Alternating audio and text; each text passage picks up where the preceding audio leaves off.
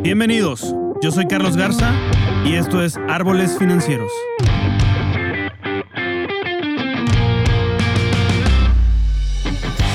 Este es un podcast dedicado al mundo de las finanzas, economía, liderazgo y vida, donde en cada episodio vamos a explorar los cambios que nos llevan a una paz financiera, así como las herramientas de inversión que podemos usar para hacer crecer nuestro patrimonio y lograr la libertad financiera.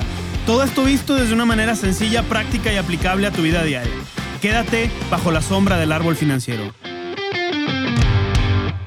Hola, ¿qué tal amigos? ¿Cómo están? Bienvenidos a Árboles Financieros nuevamente. Hoy tenemos una colaboración con Lizzy Sánchez que va a estar eh, buenísima, donde estamos hablando sobre el contentamiento. Así es que gracias por escuchar, gracias por estar hasta aquí, llegar hasta aquí. Y pues bueno, nada más dejarte con la frase del día, que es una frase que encontré que dice, en la medida en que le debas a más gente, más pobre serás. La pobreza eh, es una consecuencia también de las deudas, entre muchas otras cosas. Entonces, busquemos reducir las deudas y eliminar las deudas lo más que podamos. Eh, esa es la reflexión y te dejo con eso y pues vamos a escuchar a Lisi Valencia en esta colaboración. Muchas gracias.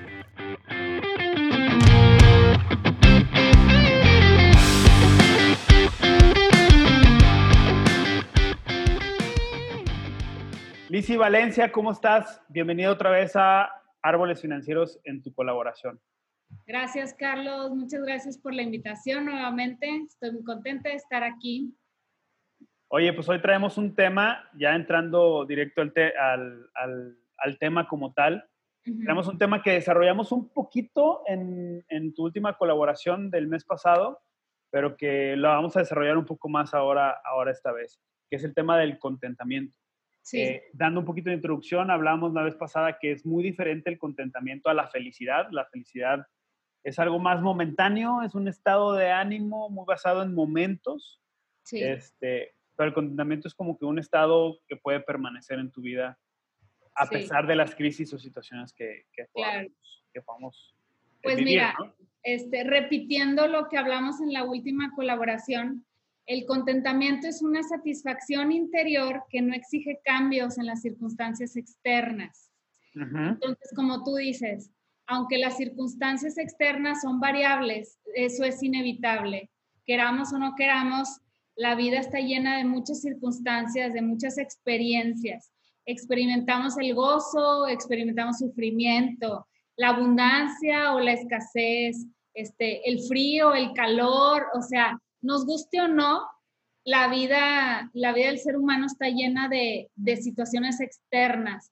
Entonces, este, lo opuesto al contentamiento es molestia o es pesar, mm. es, pesadumbre, ¿verdad?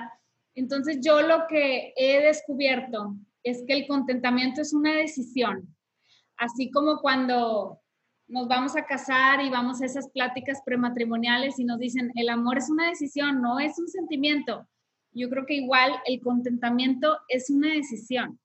Es algo que tú conscientemente te pones de acuerdo contigo misma y decides estar en contentamiento, no importando la situación en la que estés, ¿verdad?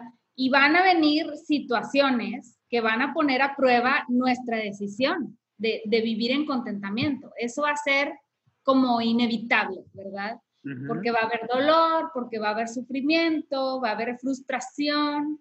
Entonces, si tú ya decidiste, pues hay que, hay que eh, eh, permanecer en esa decisión, así como decidimos, te repito, permanecer en, en el compromiso de amar a una persona. Cuando nos casamos, es el ejemplo perfecto, pues va a haber días naturales en donde te cae gordo el esposo, te cae gorda la esposa, pero, pero tú previamente decidiste que lo ibas a amar o que la ibas a amar por encima de las circunstancias y por eso hay matrimonios que cumplen 60 años, 70 años, no todo el tiempo fue eh, color de rosa, hubo muchos obstáculos, pero permaneció la decisión de amar incondicionalmente.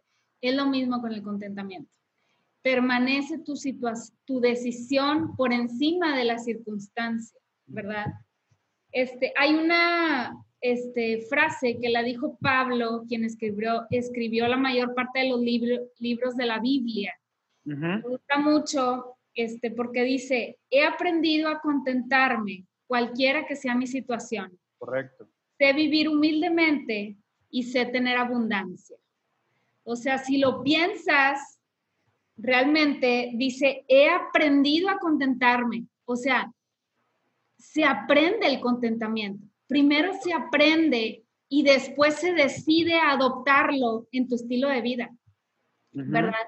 Como decía hace rato, va a haber momentos en donde van a poner a prueba esta decisión, momentos que a, a cualquier ser humano nos sacan de quicio o nos sacan de nuestro balance, nos sacan de nuestra zona de confort y la reacción natural de la carne, ¿verdad? De, lo humano de, nosotros, pues es, es molestia, es pesadumbre, que es lo opuesto al contentamiento.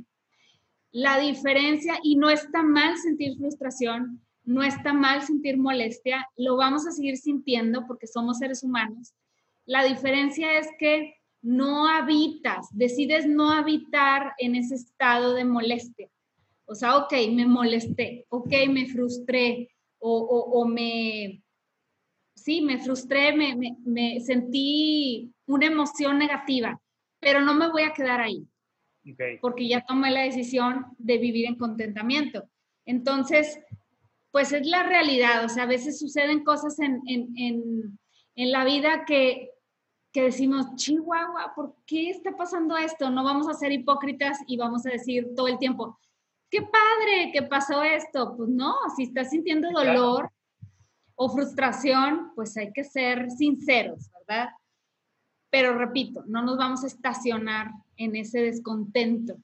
Ahora, ¿cómo nos podemos salir o qué herramientas podemos utilizar para podernos salir de ese estado emocional y pasar al contentamiento? Porque yo creo, como, como bien lo mencionaste, yo creo que si es una decisión y se convierte en un hábito a medida que, que lo vas poniendo en práctica cada vez, ¿no? Ya llega un punto donde lo que te molestaba o lo que te ponía triste o lo que esto, pues, ah, a lo mejor ya no te afecta tanto porque tú decidiste, pero lo importante aquí es aterrizarlo y decir, ¿cómo, cómo, cómo, tú dijiste una palabra que me gustó, que es, no decido habitar en esa emoción, ¿ok?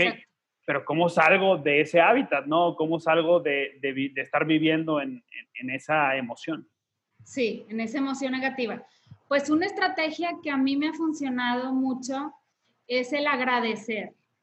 Aún en momentos de crisis o en momentos de, mm, de emociones negativas, podemos agradecer por lo que sí tenemos o por lo que sí está bien, ¿verdad?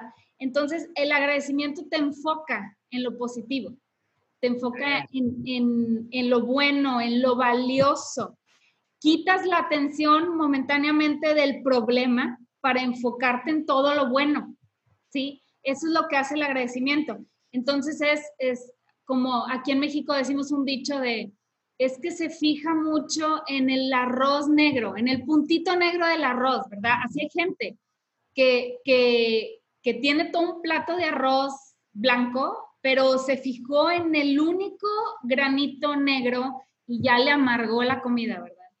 Y, creo que hay personalidades que tienden mucho a eso, pero aún así, que sea natural para esa persona, puede desarrollar el hábito de ser agradecidos para generar o habitar en el contentamiento. Este, entonces, pues podemos agradecer a Dios por lo que sí tenemos. Vamos a decir que Estoy frustrada porque me había puesto la meta de cambiar mi carro este año y ya se está acabando el año, no lo logré y tengo un sentimiento atorado de frustración o de molestia conmigo misma porque no logré esa meta por la que trabajé, me esforcé y resulta que por malas decisiones no, no compré ese carro, ¿verdad? Entonces, el agradecimiento es enfocarme en, bueno, Dios, te doy gracias porque tengo un carro. Aunque a lo mejor no es nuevo o a lo mejor me ha dado problemas, bueno, tengo en qué moverme. Este, o agradecer la familia que tienes, el esposo que tienes, los hijos que tienes, la casa que tienes, que tienes un techo donde donde vivir, una cama donde acostarte, etcétera. Enfocarte en lo bueno que, que sí tenemos, que, que, si le rascas, hay muchas cosas buenas. Entonces es algo que yo, que yo aplico de manera personal cuando me estoy sintiendo frustrada, empiezo a darle gracias a Dios por todo lo bueno. Y es, es una cosa increíble cómo te cambia el chip mental y terminas sintiéndote realmente bendecida, porque así somos. Pero a veces por un detallito, que muchas veces es muy terrenal, muy, muy, muy de vanidad, nos perdemos de ver todo lo bueno. Este, y, y, como que queremos estacionarnos o habitar en el, en el descontento. Entonces, pues otra cosa que me funciona es cantar, eh, cantar, cantar, cantar. Eh, hay gente que le funciona bailar, o sea, yo no sé qué te pone feliz, pero hay, hay cosas que podemos hacer muy simples que, que cambian el estado de ánimo. Entonces, a veces, pues decido ponerme a cantar y, y, eso cambia. Digo, también escogiendo el tipo de música, ¿verdad? Sí, sí, te pones a, cantar pero, pues no, ¿verdad? No, no, te enfocas, te, ayuda a enfocarte el, agradecimiento, ¿verdad? Este, y es que también creo, Carlos, que, que ahorita vivimos en un mundo muy centrado en el yo, en el, en el, sí, en mí como persona. Y, por todos lados somos bombardeados con, con mercadotecnia de te lo mereces. Correcto. Este, te lo mereces, cómpratelo, a ver cómo le haces después, ¿verdad? Pero eh, como que muy enfocado en el, en el yo, yo, yo, y el agradecimiento y el contentamiento te ayuda a estar en equilibrio y a no tener tu enfoque solamente en ti. No digo que te descuides, no digo que no, que no debes de enfocarte en ti, no, estoy hablando de un balance, ¿verdad?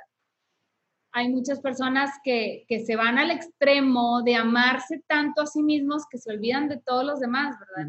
no, estoy, hablando de abandonarse a sí mismo. Estoy hablando de tener un enfoque, este, pues, balanceado. No sé si me estoy dando a entender. Sí, es, una virtud, es, como, este, como si tú estuvieras en medio precisamente de una balanza y si tienes que cuidarte, o sea, si tienes que eh, lógicamente, si no estás bien tú de salud, pues cómo vas a cuidar a tus hijos, cómo vas a dar, cómo vas a, si, no estudias de finanzas, si no estudias en tu caso y en mi caso, pues cómo vamos a poder dar estos temas, ¿no? Poder estos temas. empieza por mí, este, pero con el objetivo de dar, ¿no? Exacto. Exacto. creo, que, creo que va por ahí y ese es el balance que tenemos que encontrar. Así es. Y sabes que vivir una vida de gratitud o de agradecimiento, o sea, el practicarlo ya como un hábito, este, te lleva a vivir una vida de paz. O sea, es una paz interna, es un contentamiento interno. Incluso vivir una vida de gratitud es un legado que le vamos a dejar a nuestros hijos. Órale. Porque, porque los hijos todo aprenden. O sea, no nada más aprenden de lo que les decimos, de las lecciones habladas, sino de las no habladas. Y creo que aprenden más de esas. Entonces ellos están analizando nuestras actitudes, nuestras reacciones ante circunstancias de todo tipo. Cuando recibes noticias buenas, cuando recibes noticias malas, cuando estás bajo estrés. Entonces, el vivir una vida de gratitud es parte de la herencia que les vamos a dejar a los hijos. Entonces, cuando tienes eso en mente, bueno, al menos yo, mis hijos son parte de mi motor, ¿verdad? Cuando tengo eso en mente y, me acaban de dar una noticia que, que, que, pues provoca emociones negativas, como que respiro, ¿verdad? Cuento hasta tres y digo, a ver, reacciona, te están viendo, ¿verdad? Reacciona de una buena manera. Y aunque al principio puede ser forzado, puede ser así como, como si estuvieras actuando, después se vuelve una reacción natural de, ok, está bien, gracias Dios porque estamos bien nosotros. No sé, por ejemplo, un choque, que te habló tu esposo, choque, y, y, y a lo mejor la reacción puede ser explosiva, pues que no ibas viendo, cómo te fue a pasar eso, no estamos para eso, pero si practicas el agradecimiento, después puedes reaccionar, ok, no te preocupes, gracias a Dios estamos bien, que es lo importante. Entonces, ves los cambios, ¿no? Este, pero pues es un hábito que hay que ir desarrollando y es una decisión que, que, que tomamos. Oye, Lizzy, yo he aprendido mucho, o últimamente he estado escuchando mucho del storytelling. No sé si has escuchado tú de, del storytelling y los que, para los que nos escuchan o nos ven, pues es, es contar historias, ¿no? Y aprender a través de historias. Entonces, no me gustaría yo empezar con una mía, pero a ver si tú me puedes dar una historia tuya donde digas, híjole, aquí en este momento yo estaba pasando por tal emoción y tuve que aplicar esto que estamos diciendo y, este fue el resultado. Pues no sé si, no sé si lo llegué a contar en el podcast pasado, que mi hija hace un año y medio tuvo un accidente muy fuerte. No, no, no, no, no, te conté, ok.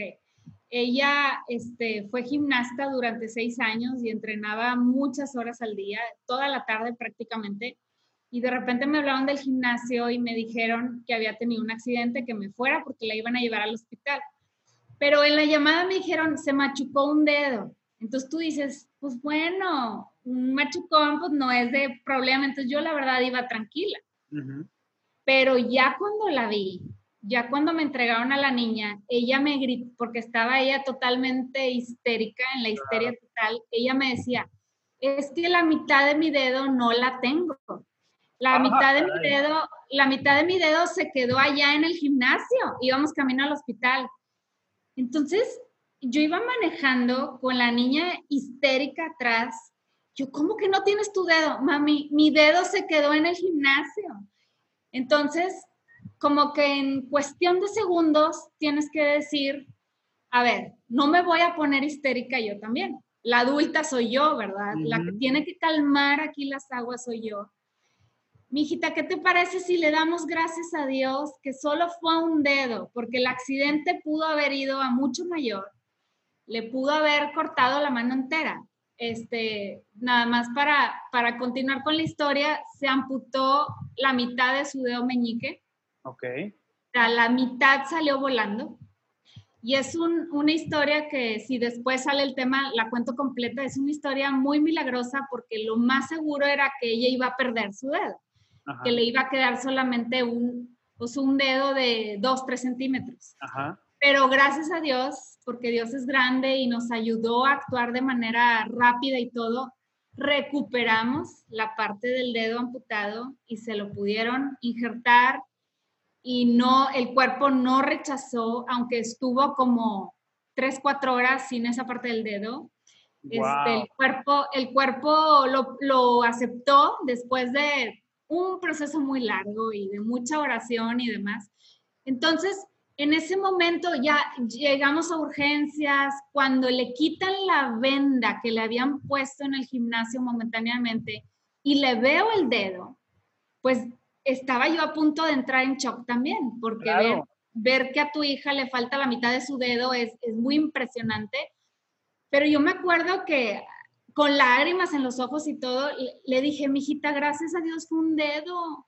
Vamos a darle gracias a Dios porque tienes todos tus dedos, los demás están completos. Entonces, ella ahorita, ya tranquila y, y ya con el dedo puesto y todo, me dice, eso me ayudó mucho, mami el, que tú me dijeras que todos los demás dedos estaban ahí. Y, ahorita digo, pues me brotó, o sea, como que uno quiere que, la hija o el hijo se calmen, ¿verdad?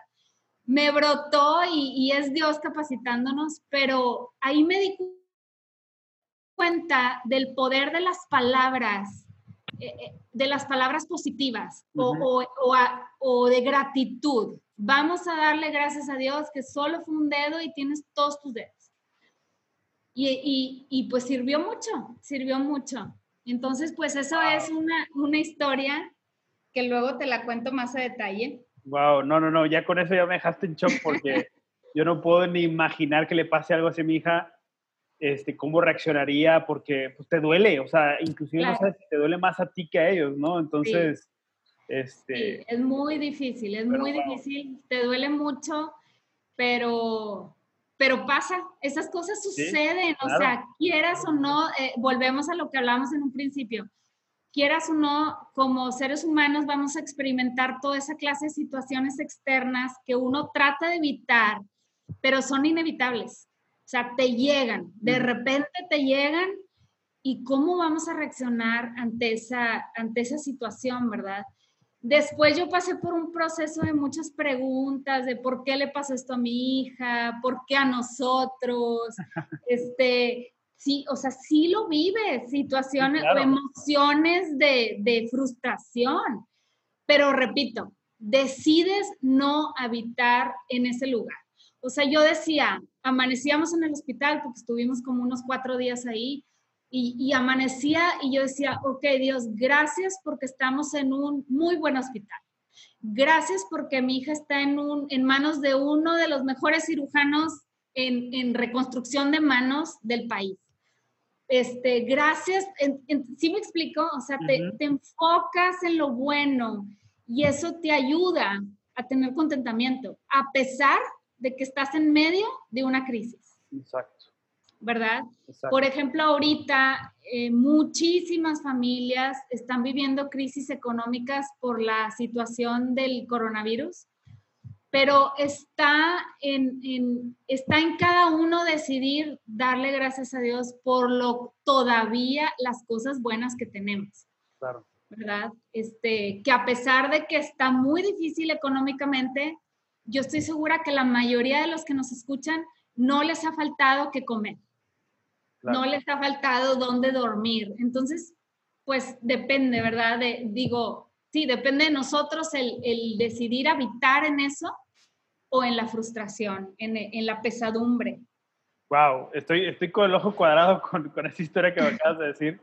Este, que está padrísima. Ya, ya, ni voy a contar la mía porque no viene el caso. Es, es, algo completamente fuera de y algo que me pasó hace también hace mucho tiempo, que ha venido muchas otras cosas nuevas.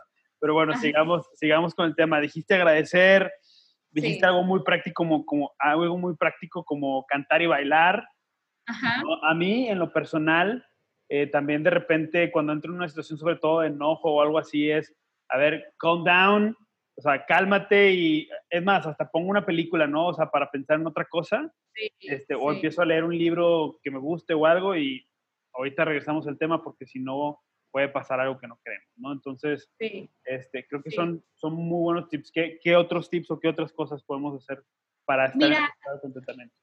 Hace tiempo me dieron un tip que lo quiero compartir, pero en lo personal a mí no me gusta aplicarlo, pero como que ya lo quiero sacar porque creo que mucha gente recurre a eso. Una amiga me decía, cuando estoy frustrada o cuando las cosas no salieron como a mí me gusta, decidió, decido buscar historias de gente que está peor que yo. Ah, o, sea, o sea, por ejemplo, no sé, estás viviendo una situación difícil en tu matrimonio. Este, Vamos a decir que estás ahí, peleé y peleé con el esposo o la esposa, y ella me dice, pues eh, empiezo a leer, no sé, cuentas de Instagram o algún blog de una persona que ya se divorció y que está en medio del dolor del divorcio. Entonces dice, eso me trae a mí una perspectiva de, no estás tan mal, ves cómo no estás tan mal. Ok. No sé si me explico, como que buscan a alguien que está peor para sentir que no están tan mal, que no están tan graves.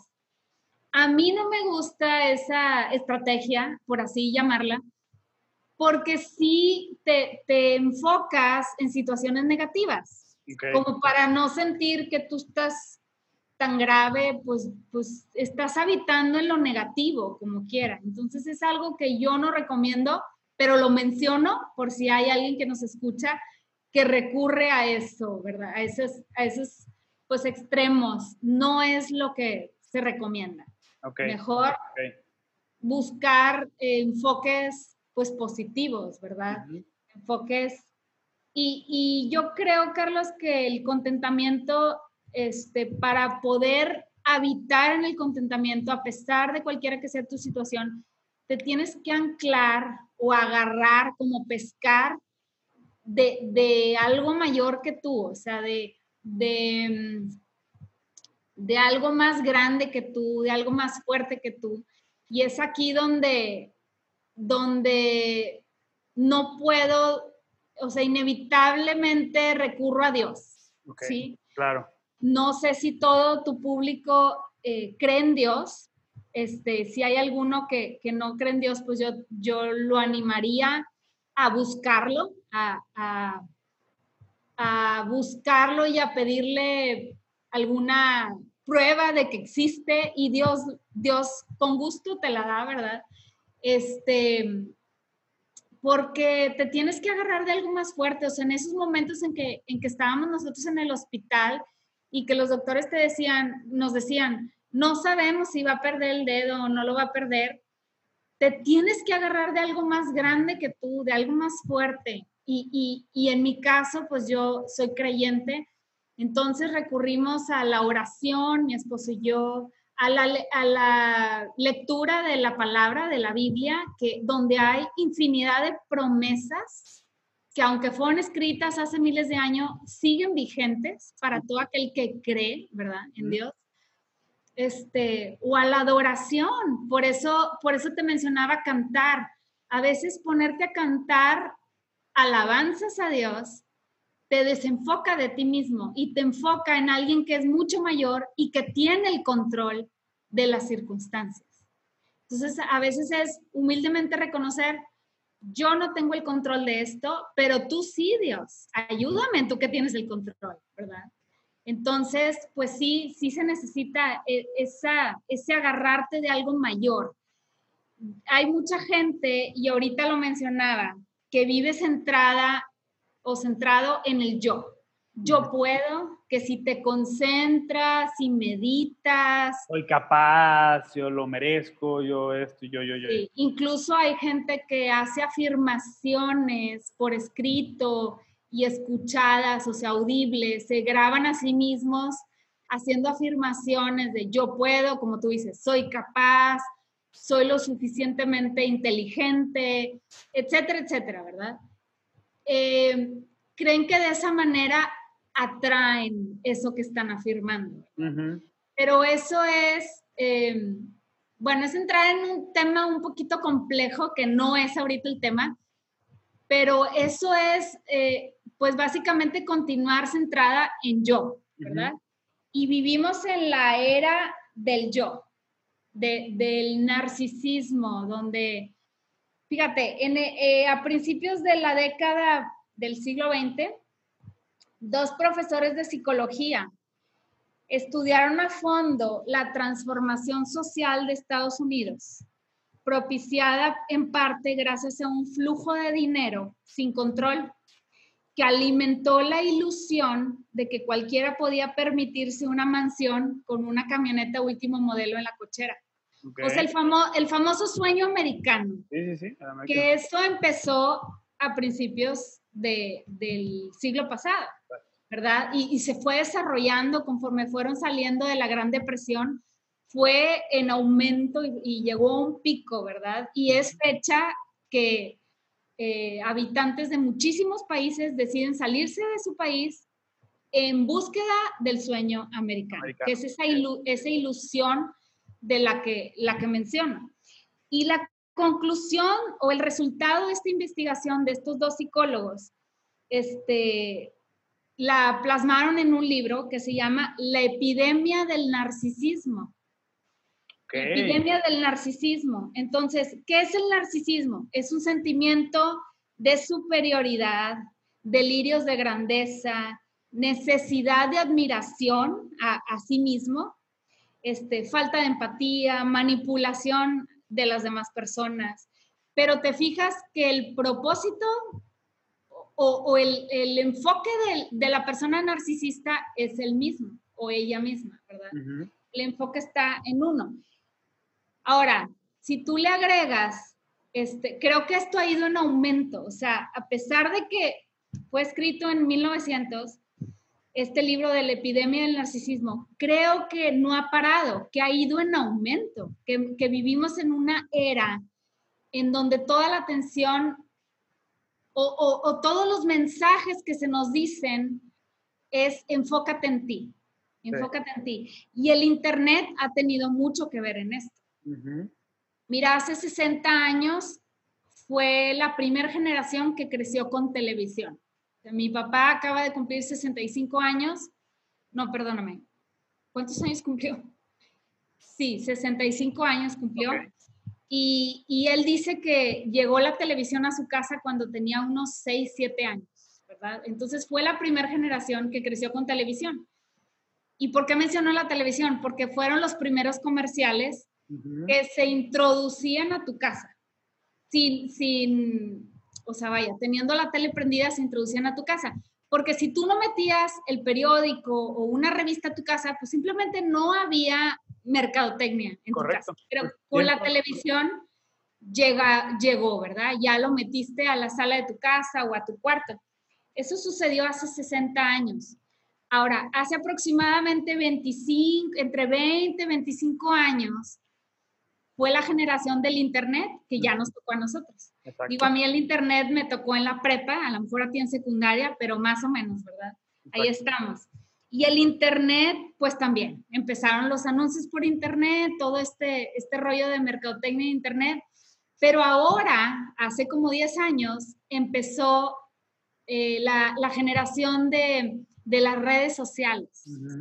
Pero esta nueva generación que está creciendo con redes sociales, también está creciendo con el Internet y también está creciendo con la televisión. O sea, te fijas cómo cada vez va en aumento la, exposición que tenemos a mensajes subliminales o mensajes directos de cómpratelo, te lo mereces. De hecho, ya la televisión está en nuestro teléfono en el Internet, o sea... Sí, sí.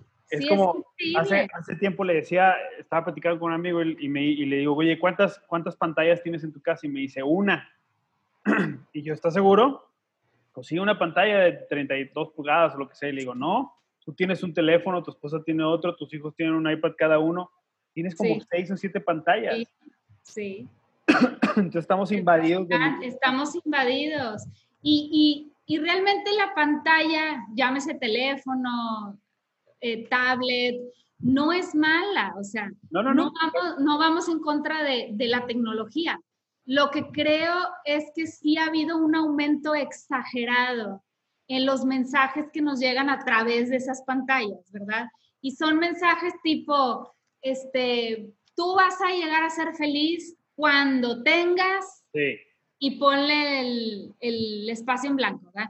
Cuando tengas esta casa, cuando tengas este carro, cuando tengas tal marca de tenis, lo que sea, joyas, etcétera, etcétera, etcétera. Entonces, con eso viene, este, con, con este bombardeo de mercadotecnia, viene algo que es inevitable, que es la comparación. Nos empezamos a comparar, queramos o no queramos, el hecho de tener redes sociales y de estar expuestos a tanta mercadotecnia genera una comparación. Y la comparación te pone en, una postura de o soy mejor o soy peor a quien te estás, con quien te estás comparando. Y eso no es saludable. O sea, decir soy mejor o soy peor no es lo óptimo, ¿verdad? No, entonces, no caer en esa trampa de la comparación requiere de mucha, de mucha sabiduría y de mucha disciplina. También es una decisión que tenemos que tomar. Requiere de, fíjate que es un balance, ahorita, ahorita que lo dices así, este, cuando, cuando, cuando hablamos o cuando hablábamos, creo yo, tú me, tú me dirás otra cosa. Cuando hablábamos de, sí, primero tengo que ver que estar bien yo para poder dar, creo que también el, el, no compararte requiere que estés bien tú para que no te afecte. Es decir, saber quién eres, eh, saber que lo que tienes no te define, tanto tengas mucho como tengas poco, ¿verdad? Para saber que si tienes una casa con alberca y trampolín y eso, por ejemplo, ahorita que estamos pasando por esta situación de encierro, si quieres llamarle, o de cuarentena, contra la misma mujer o la mujer que tiene, que está viviendo en un departamento con dos cuartos nada, nada más y, y pues ni modo, este, o a lo mejor que tiene que salir, no te define, o sea, no eres más ni eres menos por tener la alberca o por no tener la alberca o por tener un departamento, eres, eh, eres una mujer y un hombre. Eres, igual de valioso. Exacto. Y es que, es que vuelvo al mismo punto de, ante los ojos de Dios, somos igual de valiosos y somos, tenemos el mismo potencial, tengas o no tengas esa casa, o tengas o no tengas una Mac, o un iPhone, o un carro deportivo, o sea, cuando, cuando nos abandonamos a Dios, o sea, cuando nos entregamos a Dios, Él puede usar a quien Él quiere. Vengas de la colonia donde vengas, tengas las habilidades que tengas, porque no es por tu habilidad que vas a lograr el éxito, es porque Él ha puesto nuestra mirada en nosotros y Él ha confiado en nosotros y por su poder alcanzamos este, el éxito o lo que Él quiere que, que, alcancemos, ¿verdad? Entonces, por eso no puedo dejar a un lado la fe. O sea, para mí el contentamiento está súper ligado con, con, mi dependencia que tengo de Dios, ¿verdad? No sé si algún ateo este, pueda llegar a, a habitar en un contentamiento sin, sin falla, o sea, sin, que nos lo dejen en los comentarios, que nos manden comentarios, que nos manden comentarios, o sea, y con el fin de abrir un debate, ¿no? De, de cómo ha encontrado esta persona el contentamiento, pues porque estoy de acuerdo contigo, porque, porque vuelvo, y vuelvo, vuelvo a lo mismo, o sea, nuestro valor, es más, creo que, que la falta de contentamiento, y me voy a atrever a, a mencionarlo por todo lo que hemos vivido en las últimas dos semanas, también es parte de la raíz del racismo, es parte de la raíz de, del clasismo, es parte de la raíz de muchas de las cosas que estamos viviendo finales de mayo, principios, principios de junio, que hemos visto de las manifestaciones. ¿Por qué? Porque es me comparo, es yo blanco soy mejor que tú negro, o yo que vivo en la colonia tal soy mejor que tú que vives en la colonia tal, porque tú me lavas el carro. A ver, no tiene nada que ver eso, o sea, porque naciste en una familia no quiere decir que eres mejor. claro. Le pudo haber tocado al otro también, ¿y cuál es el problema? Entonces, eso, eso nos define y cuando lo entendemos, tanto estando en una posición como en otra, es ahí donde empieza una verdadera convivencia y dejamos atrás las diferencias y racismo y clasismo y todas esas cosas que estamos viendo. Exactamente. Pero sabes qué, Carlos, eh, yo creo que eh, parte de cómo nos vemos fue definido en nuestros años de infancia. O sea, heredamos mucho el, ¿a qué le das importancia? O sea, si, si para nuestros padres o abuelos fue importante el color de la piel, pues va a ser importante para nosotros, porque nos lo estuvieron recalcando mientras estuvimos creciendo, ¿verdad? En, en el hogar de nuestros padres. Entonces tenemos que desaprender. Exacto, a eso iba. Que entrar a eso. Sí, a eso iba, porque, bueno, ya no hablando de racismo, ahora hablando, o sea, ya no hablando del color de la piel, ahora hablando del contentamiento. Hace rato te decía que, que cuando aprendemos a vivir una vida de gratitud, es una herencia que le estamos dejando a nuestros hijos. Pero si nosotros no heredamos una vida de gratitud, sino heredamos a lo mejor otro legado de, de queja o de, o de si no tengo dinero, no estoy bien. Yo no sé, o sea, hay muchas situaciones, ¿verdad? Que, que pudimos haber heredado. Aquí aplica, como tú dices, el desaprender y el conscientemente voy a adquirir hábitos y, y, y nuevos aprendizajes que me van a convertir en una persona agradecida, en una persona con contentamiento, cualquiera que sea la situación. ¿Verdad? Sí, no, definitivo. Eso, eso yo lo he aprendido en los últimos años, como no tienes una idea, el, el desaprender cosas de, de, mi familia. Hay muchas cosas muy buenas, sí. pero como en todo hay muchas cosas que dices, híjole, se pueden mejorar, ¿no? Entonces, claro, todos claro. tenemos esa parte, entonces dices, eh, yo, yo caí en cuenta y digo, esto lo tengo que desaprender. Mencionaba en un podcast que, por ejemplo, mi papá es muy bueno en finanzas, buenísimo, pero no hubo una conexión generacional entre él y yo en esa parte. Yo lo tuve que aprender por mi cuenta. Entonces yo tengo que desaprender esa falta de conexión y aprender ahora, como en tu caso a lo mejor, que donde sí hubo esa conexión y lo comentaste en algunos podcasts, eh, en algunos episodios donde si hubo esa conexión con tu papá porque trabajaste más de cerca con él, etcétera, etcétera. Y a pesar de que no trabaje mi hija conmigo, pues, ¿cómo puedo llevarla a esa conexión de eso y de otros temas?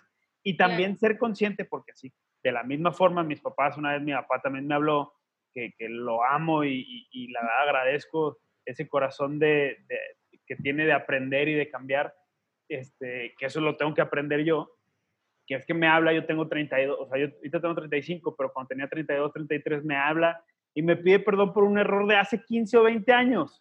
Wow. Wow. Y yo le dije, oye, nada que ver, pero cuando colgué, empecé a pensar en eso y dije, no manches, yo estoy haciendo lo mismo que, él, que lo que él me está pidiendo perdón en ese momento, pero ahorita entonces es, tengo que desaprender eso y cambiarlo. Y ahora claro. acabo. Entonces, ¿A qué me lleva, a qué me lleva esto? No sé, no sé por qué empezamos a, a comentar esto, pero, pero sí tenemos que desaprender muchas cosas que sí. nos llevan al egocentrismo, que nos llevan al a estar siempre quejándonos, siempre quejándonos, sí. porque es otra cosa el contentamiento. Contentamiento y no igual a queja. Exacto.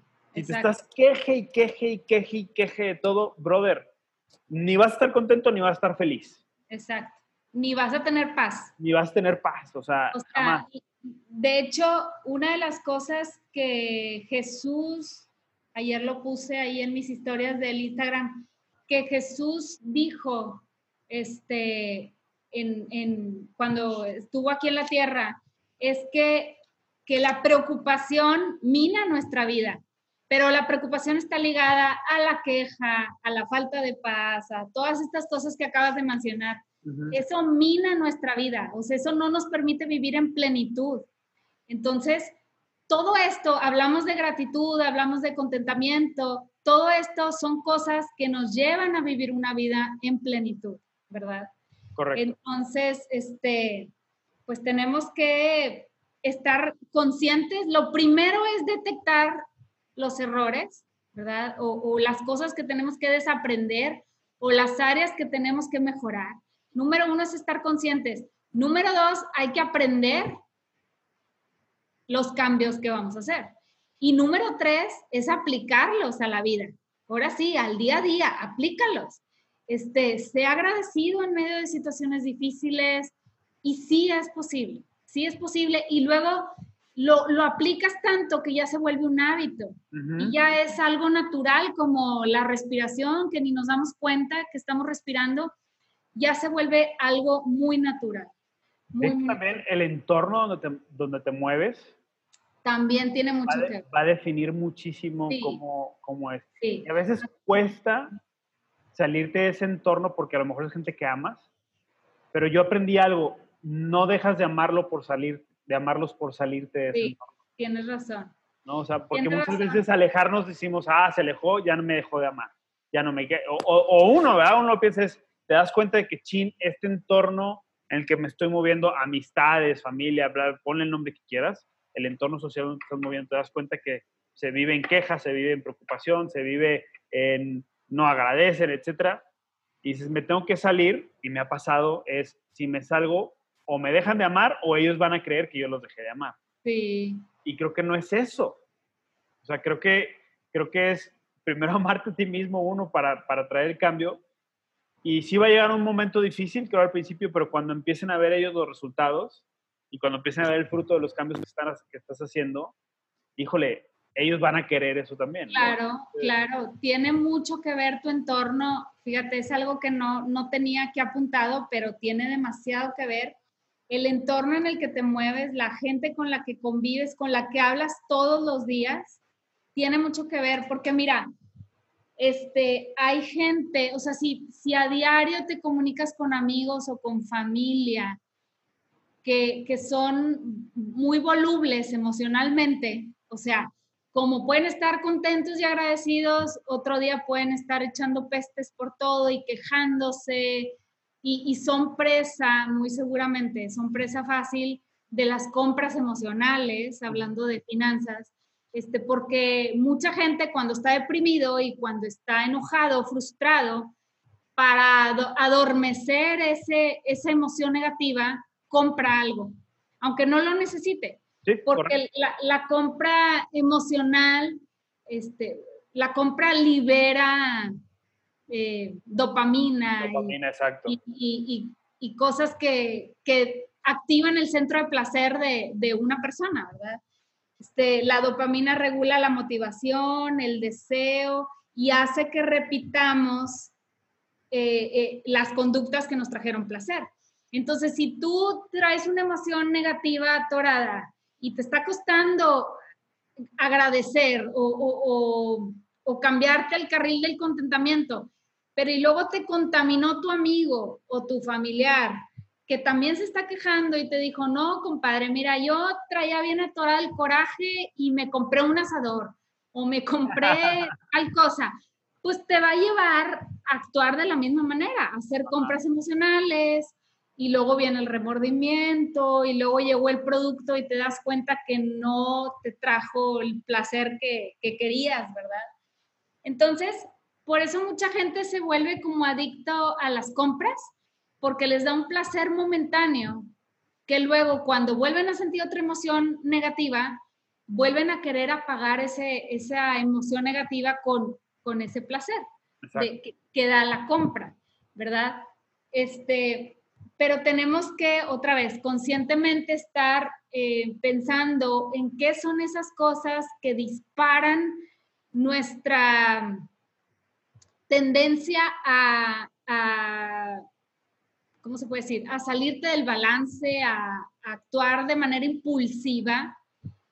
Y cuando estás consciente, pues a la otra piensas más, ¿verdad? Entonces, si, si, está si, si, traes un sentimiento negativo atorado y, y estás rodeado de gente que está hablando de queja y, y, y su manera fácil es comprar o, o, o, cualquier otra adicción, o sea, llámese alcohol, llámese droga, llámese lo que sea, buscan adormecer ese, ese punto pero como no son cosas buenas, no son adicciones que no te llevan algo bueno, después viene la culpa y una serie de, de se va desencadenando una serie de, de, cosas que vienen a poner tu estado, tu estado peor, o sea, de cómo estabas, te, empeorece, ¿cómo se dice? Eh, como, es como la cruda, ¿no? Después de una borrachera. es, exactamente. Te, da satisfacción en el momento, pero cuando te despiertas al día siguiente dices, ¡ay, híjole, el dolorón de cabeza! ¿no? Así es, así es. Este, Entonces tenemos que este, estar bien conscientes de que nos va a costar trabajo, pero que tenemos que hacer cosas conscientemente que nos van a llevar al contentamiento, como el, el agradecimiento, ser agradecidos y vivir en, gratitud, el cantar, el, el orar, este, el bailar, alguna gente se le pasa el mal momento bailando, este, y estar como muy conscientes de que hablando financieramente, no vamos a actuar por impulso, nos vamos a sujetar a nuestro presupuesto que ya debimos de haber hecho, ¿verdad? Vamos a sujetar a él y no vamos a mezclar las emociones con nuestras compras, ¿verdad? Este, reconociendo que el contentamiento no viene de las cosas que adquirimos. Exacto. Entonces es como estar bien, bien buzos o bien con la antena bien parada de que toda la mercadotecnia que nos llega por redes sociales, por el internet, por la televisión, por donde sea, en los, en los panorámicos y donde sea, este, tenemos que nosotros dominar eso, ¿verdad? Y decir, no, al menos que lo necesites, ¿verdad? Al menos que esté presupuestada. Entonces, así dejamos a un lado las compras emocionales y no ligamos el contentamiento con las compras. Ahora, esto no, esto no lo decimos eh, desde el punto de vista de, juzgar a nadie.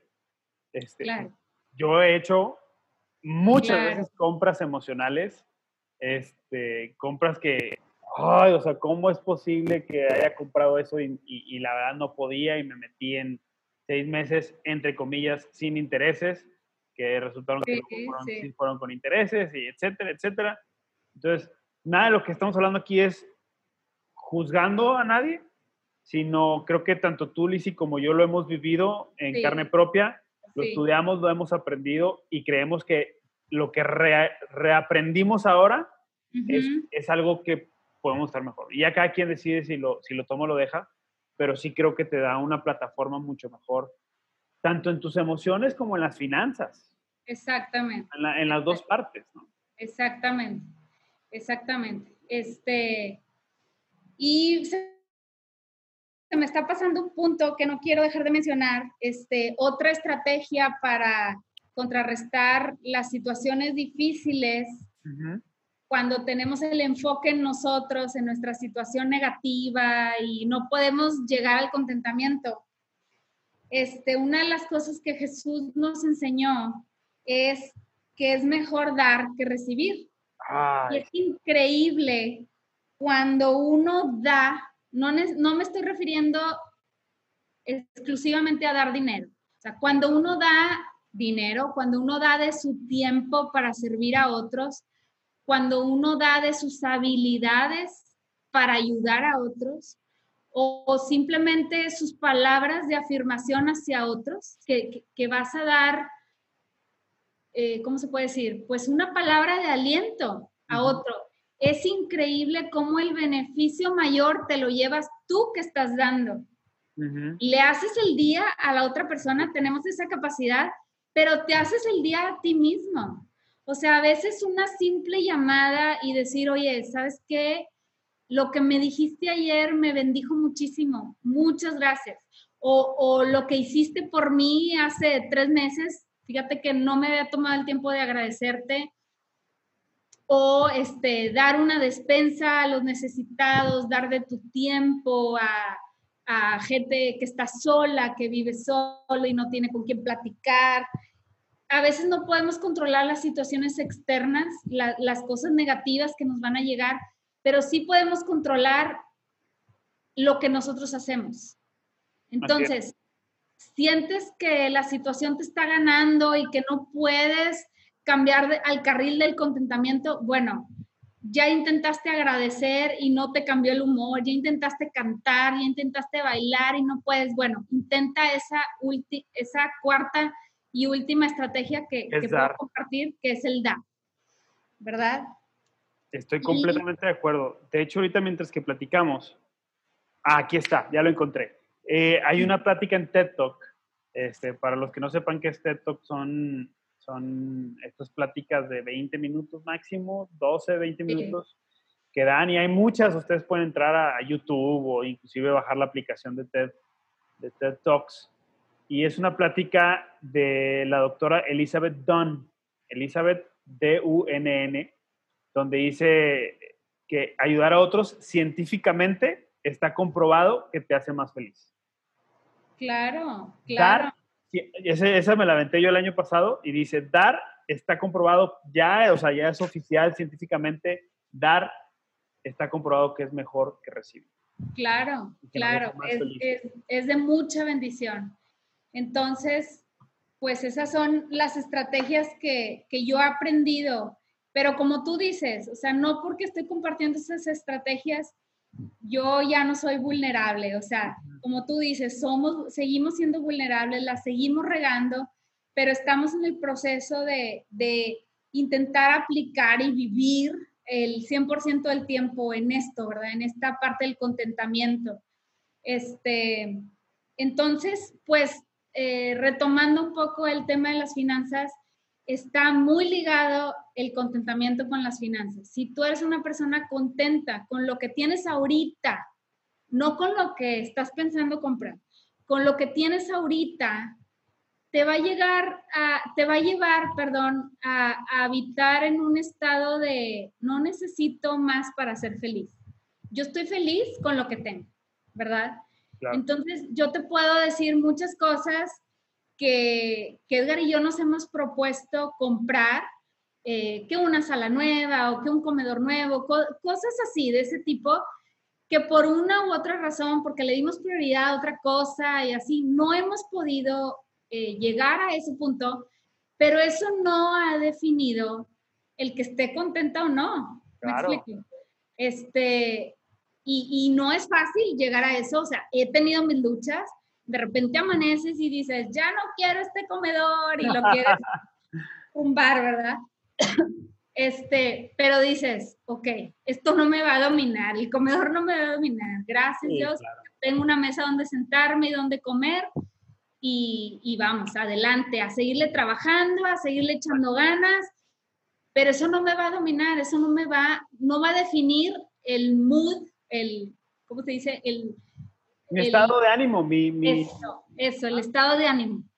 Sí, en el momento o en el día o así, entonces Definitivamente. Y yo, una cosa que mencionaste aquí que quería ser muy enfático eh, en esto, porque el contentamiento, a lo mejor, oye, los que están escuchando y los que llegaron hasta este punto pueden decir, uy, entonces me estás diciendo que me conforme.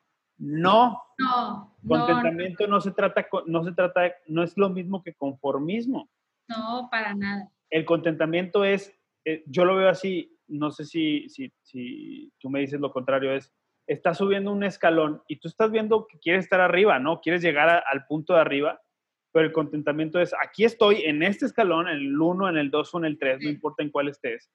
Y estoy bien, estoy satisfecho porque estoy aquí y sé que estoy trabajando para llegar allá. No sé en cuánto tiempo voy a llegar. Lo ideal y lo padrísimo y lo utópico sería llegar rapidísimo y lo más rápido que, que se pueda, pero eso no me define.